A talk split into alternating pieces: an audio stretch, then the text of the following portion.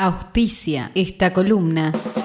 Gorda Titana. Talles grandes. Resignificamos el concepto de gorda. Combatiendo la imposición de los cuerpos hegemónicos. Gorda Titana. La Plata, capital y alrededores. Encontrarnos en Facebook, Instagram y Twitter como Gorda Titana. Esto es Pita Fortín en asociación libre para Infernet. Quien no haya sentido se derrotade en algún momento de la vida, en este momento de la vida, puede que no haya vivido, porque la derrota, como la victoria, como el frente para la victoria. Vos sabés que sí. Son cosas que existen, que están y que las padecemos o las disfrutamos. Pero eso es la derrota y los que han sabido explotar bien este término fueron los mexicanos, no precisamente Vicente Fernández, que basta con googlearlo, basta con buscarlo, youtubearlo, y escuchar este tema, la derrota con más de 9 millones de reproducciones, casi 10, te digo. 9 millones 634 mil 634 vistas de gente que insiste en tener a la derrota como un referente. Podríamos hablar de fútbol. Amo ese cuento, esa narración tuya en la que hablas de que debe ser una de las mayores crueldades o de las formas más crueles de saber dónde estás parado en la vida.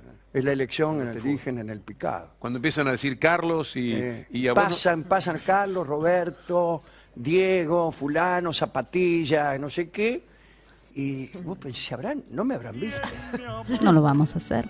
Podríamos hablar de derrotas, derrotas, derrotis amorosos. Yo jamás sufrí, yo jamás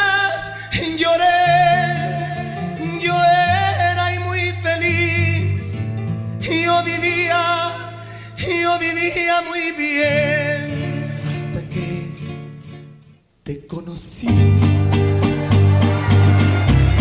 La vida con dolor, no te miento, fui feliz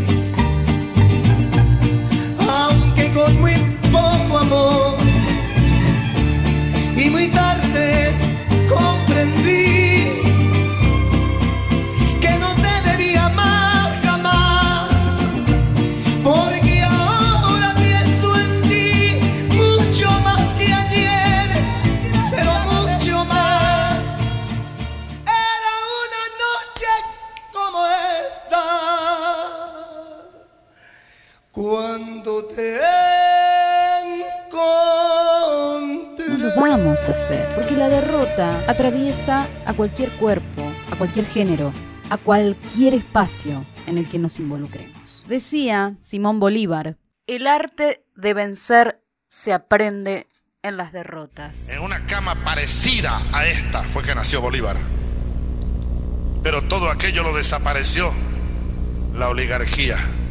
Y quién sabe si hasta los huesos de Bolívar los Pero es desaparecieron. parte de las estrategias de las guerras, revisar cuáles fueron esos errores de táctica, cuáles fueron esos movimientos incorrectos que llevaron al ejército a la derrota. Jorge Luis Borges, hay derrotas que tienen más dignidad que una victoria. Los amo.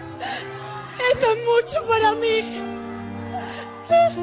Estoy muy emocionada. Quiero decir de todo corazón, esta noche estoy cumpliendo un sueño muy importante para mí. Y sí, sobre todo las derrotas amorosas, donde suele perderse la dignidad. Nancy, párate y se digna, no te pongas en guapo. La derrota del corazón no tiene victoria jamás. Una derrota digna es mucho más fuerte que una victoria robada. Eso lo digo yo. Seguimos. Ernest Hemingway decía, el hombre puede ser destruido, pero no derrotado. Bueno, podemos tener alguna diferencia con Ernest, está todo bien. Mm, Fernando de Rojas no es vencido, sino el que cree serlo. Y acá es donde está la pata de la psicología. Mónica Rímolo, doctora en homeopatía.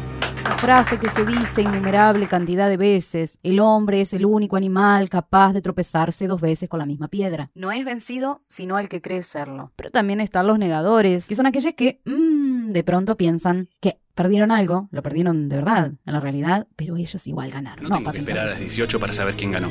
Porque yo voto lo que creo. Entonces yo ya gané. El voto ganado. Margarita Stolbizer, candidata a presidenta. Miguel Y vamos Ángel con la última frase. Lo mismo da la victoria que hacer gloriosa la derrota. En un mundo sumamente exitista, donde el éxito es sinónimo a poder, a fama, a estar bien, a eso inalcanzable que juega a serlo. La guita pone al mundo a andar. La derrota y la victoria se toman con tanto peso que aburren. Esto, esto fue Pita Fortín en su asociación libre para nuestro internet. Lo que hace al mundo